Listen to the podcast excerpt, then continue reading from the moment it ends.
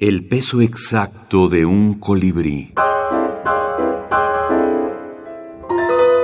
Minificción colombiana contemporánea.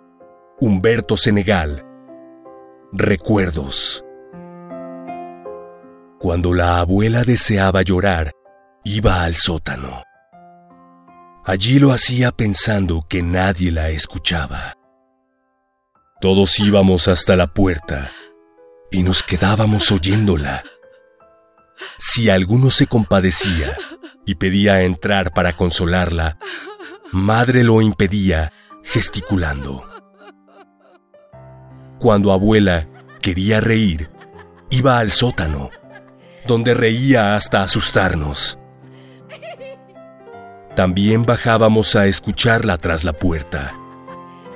Madre nos decía que podía entrar quien lo deseara pero nadie cayó en su trampa. Preferíamos escuchar desde allí. Un día, abuela decidió no volver al sótano, no llorar, ni reír más. Desde entonces, una tras otro en diferentes días de la semana, bajamos a llorar y reír.